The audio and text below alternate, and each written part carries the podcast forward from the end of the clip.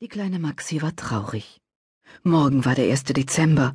Mama und Papa hatten Maxi gestern noch mal ganz lieb gedrückt, dann waren sie in das Flugzeug nach Amerika gestiegen, um, wie Papa sagte, Geld zu verdienen. Als wenn sie nicht schon genug hätten. Maxi sah sich in ihrem Riesenzimmer um.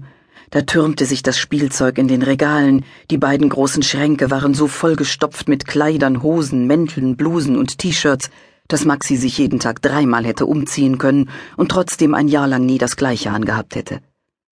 Frau Schmidbauer, die Köchin, hatte ihr Lieblingsessen Schinkennudeln gekocht und Henriette, ihr Kindermädchen, wollte gleich zu ihr kommen und noch eine gute Nachtgeschichte vorlesen. Eigentlich geht es mir doch gut, dachte Maxi. Warum freue ich mich denn so gar nicht auf die Adventszeit? Weil Mama und Papa nicht da waren, gab es auch keinen Adventskranz, und Henriette hatte ihr verboten, eine Kerze, und sei sie noch so klein, in ihrem Zimmer anzuzünden. Adventskalender fand Mama doof, deshalb gab es auch keinen.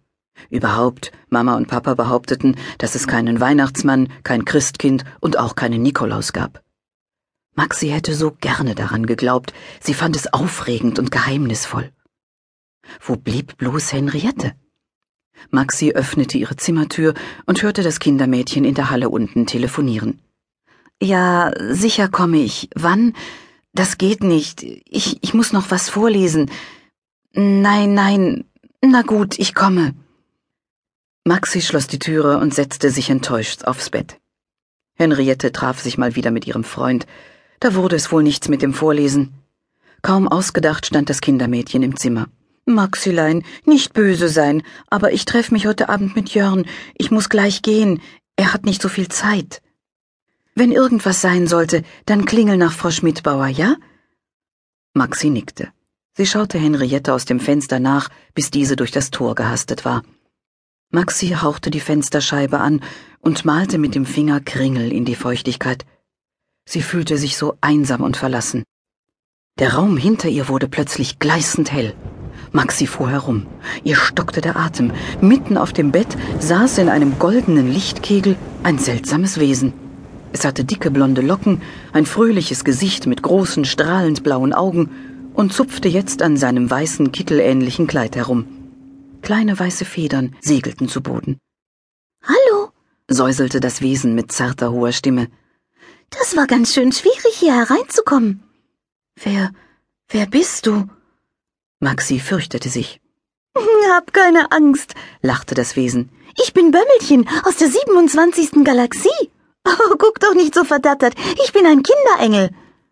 Du, du bist was? Ein Kinderengel. Bömmelchen sprach überdeutlich und machte Maxi klar, dass sie wohl begriffsstutzig war. Und was tust du hier? Wir haben dich gehört. Du fühlst dich allein gelassen und das in der Adventszeit. Da haben wir uns entschlossen, dich bis zum 24. Dezember zu begleiten. Wer, wer ist wir? Und wieso begleiten? Maxi verstand immer noch nichts. Wir, das sind meine Mitengel und ich. Und damit du nicht alleine bist, zeige ich dir jetzt jeden Tag etwas, das mit Weihnachten und der Adventszeit zu tun hat. Maxis Mund wurde vor Aufregung ganz trocken. Äh, auch den Nikolaus und das Christkind? Na klar, alles, was dazugehört. Maxis Angst war wie fortgeflogen.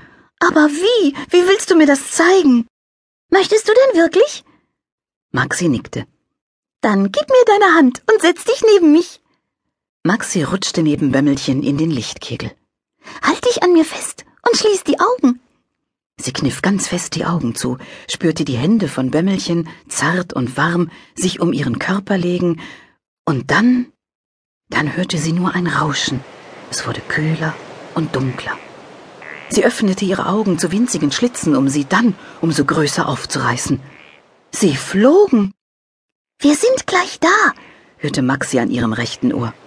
Das dunkle, unergründliche Blau, durch das sie flogen, hatte plötzlich viele silberne Sprenkel. Zwischen diesen funkelnden Punkten kam ein riesiges silbernes Tor in Sicht. Die mächtigen Torflügel wurden von zwei goldenen Pfosten eingerahmt, die über und über mit bunten Juwelen besetzt waren. Achtung! schrie Bömmelchen. Rums machte es, und beide landeten auf einer großen Treppenstufe vor dem Tor. Maxi hielt den Atem an. Die Stufe schwebte frei in der Luft.